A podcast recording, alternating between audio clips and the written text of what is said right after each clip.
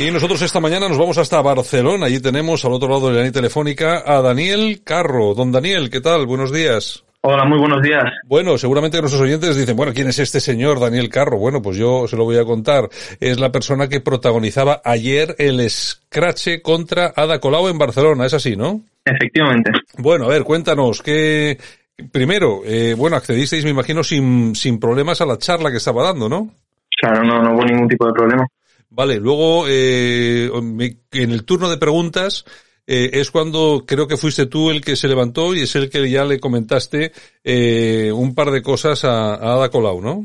Sí, bueno, no era el turno de preguntas, simplemente ella empezaba su ponencia y decidimos intervenir pues para preguntarle un poco em, y que nos comentase qué estaba pasando en Barcelona, porque Ada Colau al fin y al cabo quería un poco sacar pecho de todas las políticas y su cuestión sobre la pandemia y nosotros vemos que los barrios mm, la realidad no es así. Entonces queríamos intervenir porque al fin y al cabo Ada Colau es un personaje público que ha de responder por la situación que hay en Barcelona y, un poco rendir cuentas de sus responsabilidades y era un poco lo que nosotros íbamos a exigir. Bueno, yo he visto el, el vídeo del, del Scratch. Bueno, si se puede llamar Scratch. Yo no he visto un Scratch en sí, sino simplemente que le estabais preguntando. Ella en todo momento, yo creo, no sé, eh, Dani, cómo lo ves tú, yo la vi un poco acobardada intentando salirse por la tangente, incluso ofreciendo charlar después del acto, ¿no? Sí, bueno, al fin y al cabo es lo que hacen siempre, aparentan un poco una pose rebelde y luego no rinden cuentas sobre la gestión y lo que ellos hacen. Eh, nos ofrecía hablar con nosotros tranquilamente, pero nosotros hemos continuado exponiendo la situación que vemos en los barrios y al final nos han echado de la sala. No ha habido ningún tipo de debate ni de, Mm, puesta en común de nada. Ah, eh, Daniel, bueno, me imagino que esto del jarabe democrático que esta gente llamaba ese tipo de cosas, parece que a ellos no les gusta nada cuando se les aplica, ¿no? Claro, al fin y al cabo es, es lo que ellos mismos hacían cuando estaban en la oposición, pero parece que ahora que están en el gobierno pues ya no les interesa. Mm, ahora que tienen su sillón, ya se han conformado y ya no les interesa aplicar ninguna medida de presión ni tener que rendir cuentas a nadie sobre lo que hacen o lo que no hacen.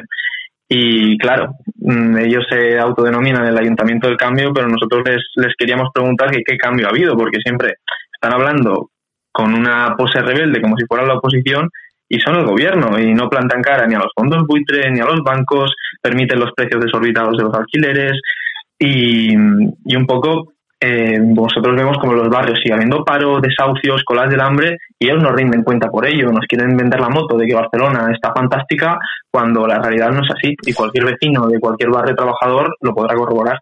Bueno, yo creo que les molesta profundamente que no vaya a la derecha allí a hacerle los scratches, sino que seáis vosotros, eh, porque tú eres miembro del Frente Obrero, es, que es un, es un movimiento eh, comunista, por lo menos eh, Roberto Vaquero, su líder es como, como él, se él se define, igual seguramente el movimiento no se defina tal cual, pero bueno, sois un movimiento de izquierda en todo caso. Sí, somos, a ver, somos un movimiento de izquierdas, pero que, que contrasta un poco con toda la, izquierda del sistema, por así decirlo, que hay hoy en día, que ha dejado de lado las políticas obreras, las políticas em, de lucha de clases en favor de los trabajadores para dedicarse a hablar de mil cosas menos de los problemas reales que tiene la clase trabajadora, ya no solo en Barcelona, sino en toda España. Sí, por eso te digo que seguramente que lo que más les moleste es precisamente que vaya la gente de izquierda ahí. Sobre todo, eh, son, hay que tener en cuenta que son eh, partidos, movimientos, personas que se han dedicado ya desde hace unos cuantos años a gobernar para minorías. Vosotros lo que estáis pidiendo es otra cosa totalmente diferente, ¿no? Así que, que hagan, eh, por lo menos que cumplan con lo que prometieron en muchos casos y que se atiendan las necesidades, sobre todo de esos barrios más, más desatendidos a los que parece que no presta atención, no ya cualquier dirigente de Podemos en, en otro lugar de España, pero en, en, este caso en Barcelona, que es donde estabais vosotros, porque Barcelona últimamente otra cosa no, pero desde luego en la prensa por los malos titulares, desde luego que sí, ¿eh? Sí, efectivamente, y no solo por los últimos titulares de, los sucesos de los últimos días. Yo, por ejemplo, yo tengo 18 años. Yo mmm, al día de mañana no me puedo independizar si quiero, tengo que estar trabajando para poder pagarme la universidad y esta es la realidad que viven los jóvenes hoy en día y parece que no se habla, se habla de mil cosas menos de los problemas que realmente tenemos.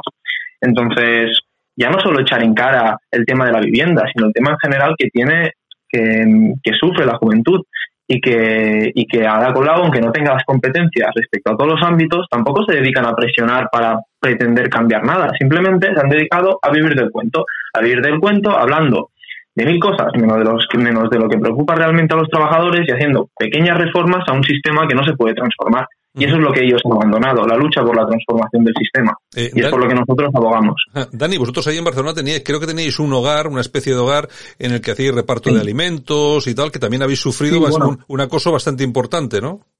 Claro, nosotros trabajamos en colaboración con el Banco Obrero, que es una entidad que, que hace reparto, recogidas de alimentos, y cuando nosotros hacemos una actividad así o colaboramos con ellos, pues vienen 300, 350 familias a, a un poco a tener ese sustento que nosotros les proporcionamos. Y, y, esa es la realidad que se vive en los barrios. Y parece que todos estos partidos que están en su sillón en el Parlamento viven alejados de todo ello.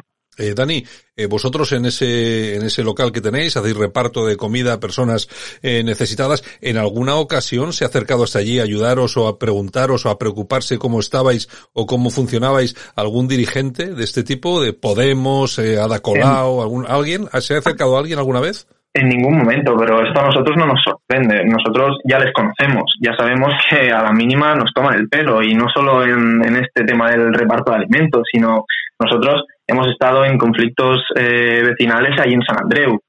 Por poner dos ejemplos, el tema de las casernas, unos terrenos que el ayuntamiento prometió hace años que se iban a dedicar a equipamientos públicos para los vecinos y que han hecho cuando han tenido em, la oportunidad de entregarlos. Se los han regalado a una empresa privada para que construya un tanatorio para su propio beneficio. O no solo eso, sino también el tema del porta a porta. Los vecinos de San Andreu exigen que se acabe ya con esta nefasta gestión de los residuos en Barcelona. ¿Y qué hacen ellos? Pues ignorar todas sus peticiones y, dedicarse a otras cosas. Y ya no solo el problema de los residuos, sino que en este momento de pandemia que vivimos, en que hay ERTES, en que la gente no llega a fin de mes, en que los problemas se han agudizado, la prioridad del ayuntamiento no es solucionar estas cosas, sino dedicarse a la gestión de residuos de un barrio de San Andreu que encima funciona mal. Eh, Daniel, me imagino que todo este tema de los scratches, yo no lo llamaría scratch porque simplemente habéis intervenido en un acto en el que estaba la señora Colau, pero vais a seguir realizando ese tipo de actos porque me imagino que llegará un momento en el que os controlen y ya ni os dejen pasar, lógicamente. Bueno, nosotros, como es razonable, seguiremos exigiendo que, que rindan cuentas y que den explicaciones a las medidas que toman. Al fin y al cabo, ellos son responsables de la situación que hay en Barcelona y tienen como personajes públicos la responsabilidad de dar explicaciones a la gente que les vota. Bueno, eh, pues nada, eh, Dani Carro en Barcelona, Frente Obrero. Por cierto, este, la, la casa esta de reparto de alimentos, ¿sigue en funcionamiento o la habéis cerrado ya? Sí, sí, sí, sí. Ah, sigue. nosotros seguimos en colaboración con el Banco Obrero, tenemos nuestro local ahí en San Andreu y, y, cualquier persona que esté interesada o que quiera acercarse, no hay ningún tipo de problema. Estamos eh, abiertos. Pues nada, eh, yo, ¿dónde es exactamente para que la gente pueda saberlo? Es ahí en el barrio de San Andreu. Si nos contactan por redes no habrá ningún problema. Facilitarles pues, la información. Pues si alguna, algún ciudadano de allí quiere contactar con el Frente Obrero y echarles un cable, pues estupendamente. Y nada, Dani Carro, oye, un abrazo muy fuerte. Gracias por atender los micrófonos de Buenos Días España. Muchas gracias a vosotros.